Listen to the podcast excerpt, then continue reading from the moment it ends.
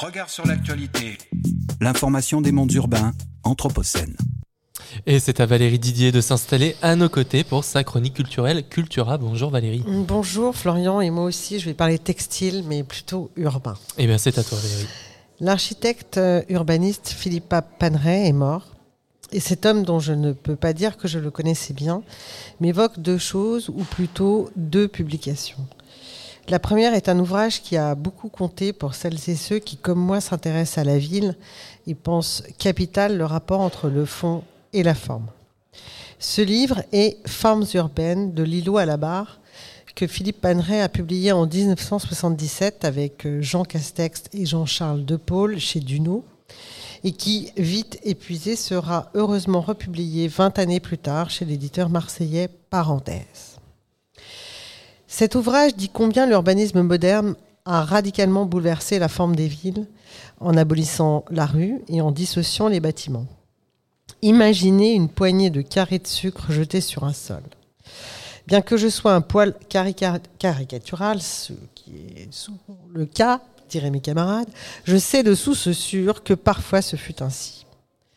À partir de l'étude des diverses étapes de cette transformation, les auteurs affirment l'importance du tissu urbain. L'importance de cette échelle intermédiaire entre l'architecture des bâtiments et les grands tracés de l'urbanisme, qui est l'espace partagé de notre vie quotidienne. Et c'est avec cette interrogation sur le tissu urbain que l'on peut tenter de comprendre les relations complexes entre sol et bâti, entre voirie et construction, entre formes et pratiques. J'aime beaucoup cette image du tissu, ces rues, avenues, places qui s'entremêlant ressemblent fort à un textile ou encore à un corps vivant.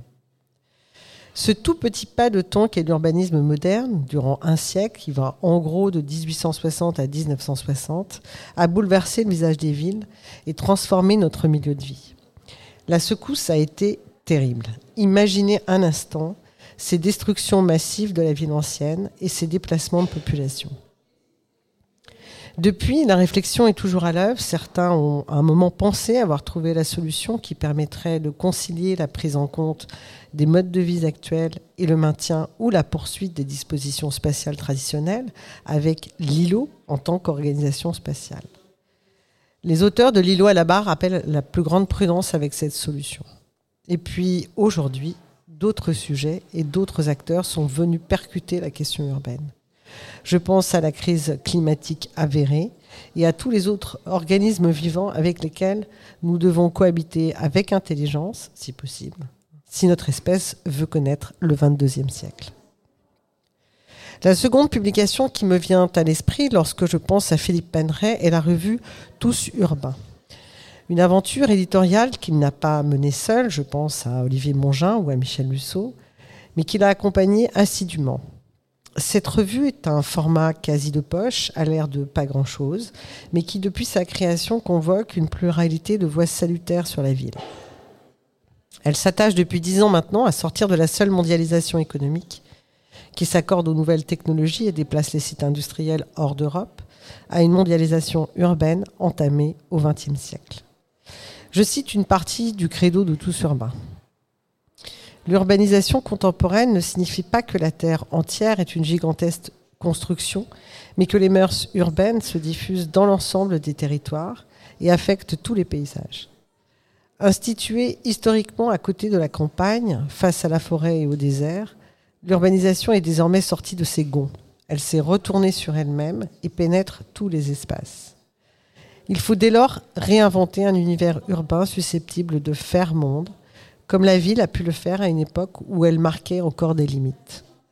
Habiter se décline pour tous, à toutes les échelles et à toutes les vitesses.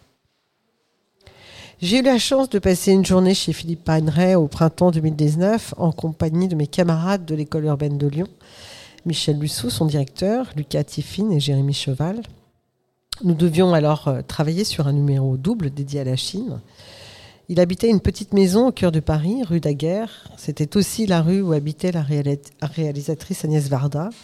Une maison levée au sein de ce, tissu urbain complexe qu'il avait tant étudié et dont il avait fait la démonstration de ses qualités en termes de milieu de vie. Pour l'atteindre, nous passions d'une avenue bruyante à une petite rue commerçante, d'un porche à une courette pavée et arborée, d'une pergola couverte d'une glycine odorante à son antre rempli de livres. Au revoir Philippe Anneray. Pour vous accompagner, quelques notes de la musique de Cléo de 5 à 7. Cléo erre dans Paris, hantée par la mort. Elle prend conscience d'elle-même et ouvre les yeux sur le monde qui l'entoure. La musique est signée de Michel Legrand et les paroles, tout comme le film, sont d'Anis Varda, que j'aime à imaginer que vous avez croisé.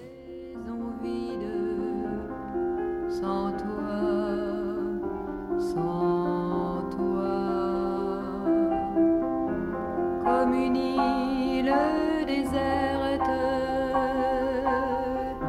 que recouvre la mer. Mes plages